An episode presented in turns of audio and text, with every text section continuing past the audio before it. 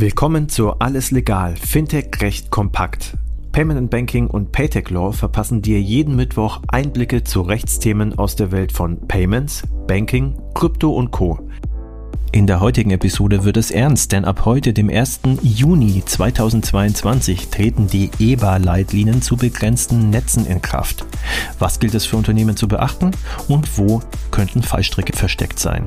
Viel Spaß mit der heutigen Episode mit Peter Frei und unserer Gastgeberin Christina Casala. Alles legal, Fintech recht kompakt, eine neue Ausgabe, wieder mit Peter Frei, Gründungspartner der Änderten Rechtsanwaltsgesellschaft.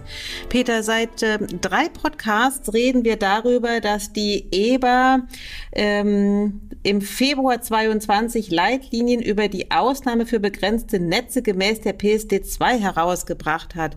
So, das hat sie sich im Februar 22 ausgedacht.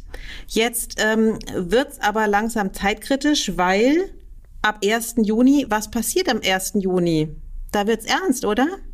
Ähm, in der Tat, ab dem 1. Juni wird es ein bisschen ernst weil ähm, ab dem 1. Juni 2022 diese EBA-Leitlinien offiziell in Kraft treten. In die Unternehmen, die bisher von der Ausnahme in Deutschland Gebrauch machen, müssen sich aber vor dem 1. Juni nicht fürchten, weil für die ändert sich wahrscheinlich nicht so viel. Natürlich müssen sie sich damit beschäftigen, ob ihr Produkt noch in den Anwendungsbereich der Ausnahme fällt. Da aber die BaFin ja immer schon sehr restriktiv war, besteht eine, eine gewisse, relativ große Chance, dass das der Fall sein wird. Aber äh, die Unternehmen müssen auf jeden Fall ein Datum im Kopf haben, nämlich den 1. September 2022. Warum? Das liegt daran, dass es äh, ja eine Anzeigepflicht gibt für Unternehmen, die von dieser Ausnahme Gebrauch machen, sprich Zahlungsinstrumente herausgeben, die in den Anwendungsbereich dieser Ausnahme fallen. Die müssen sich nämlich alle bei der BaFin registrieren bzw. eine Anzeige gegenüber der BaFin abgeben, dass sie diese Ausnahme nutzen. Und diese Anzeigepflicht greift dann, wenn der Wert der abgewickelten Zahlungsvorgänge mit dem betreffenden Zahlungsinstrument in den vorangegangenen zwölf Monaten den Betrag von einer Million Euro übersteigt. Sowas äh, hat man schnell zusammen. Ja, klingt viel, ist aber nicht viel. Jetzt äh, stellt sich natürlich, oder wirst du mich vielleicht fragen, ja, ist denn die Anzeigepflicht was Neues?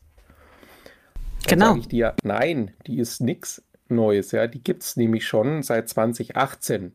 Mhm. Das Aber heißt, sie sind im Grunde alle schon registriert. Sollten sie zumindest sein, ja. Wenn mhm. sie nicht äh, registriert sind, haben sie jetzt schon ein Problem. Aber die ähm, äh, BaFin sagt, äh, Unternehmen, ähm, ihr habt uns zwar schon angezeigt, dass ihr die Bereichsausnahme nutzt. Ihr müsst uns das aber nochmal anzeigen, nämlich auf Grundlage der EBA-Leitlinien. Da gilt eure alte Anzeige nicht mehr.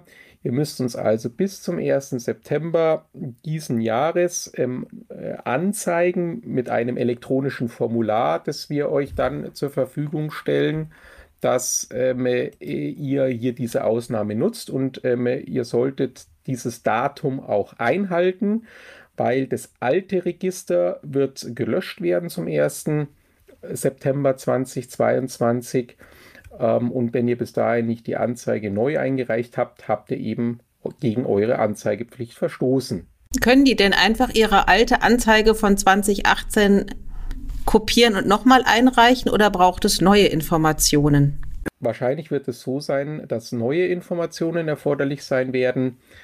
Das äh, hängt davon ab, wie jetzt das elektronische Formular aussehen wird, das die BaFin für die Anzeige zur Verfügung stellen wird. Nach meiner Kenntnis gibt es das noch nicht, sondern das wird jetzt in den nächsten Wochen äh, vielleicht herausgegeben werden.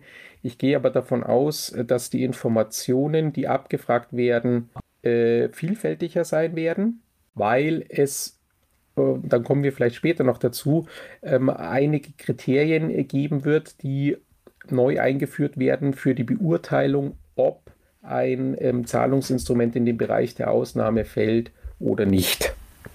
Der zweite Grund, Warum man wahrscheinlich die alte Anzeige nicht wird nutzen können, ist der, dass ähm, die Unternehmen ihre Anzeige früher über Verbände einreichen konnten, nämlich zum Beispiel die äh, Unternehmen aus der Mineralölbranche konnten diese Anzeigen über die, ihren Bundesverband, Unity heißt der, glaube ich, einreichen oder viele ähm, Unternehmen aus dem öffentlichen Personen- und Nahverkehr, zum Beispiel Parkraumbetreiber oder äh, Anbieter von Tickets im ÖPNV, konnten das über den ähm, PVD Prepaid Verband Deutschland einreichen.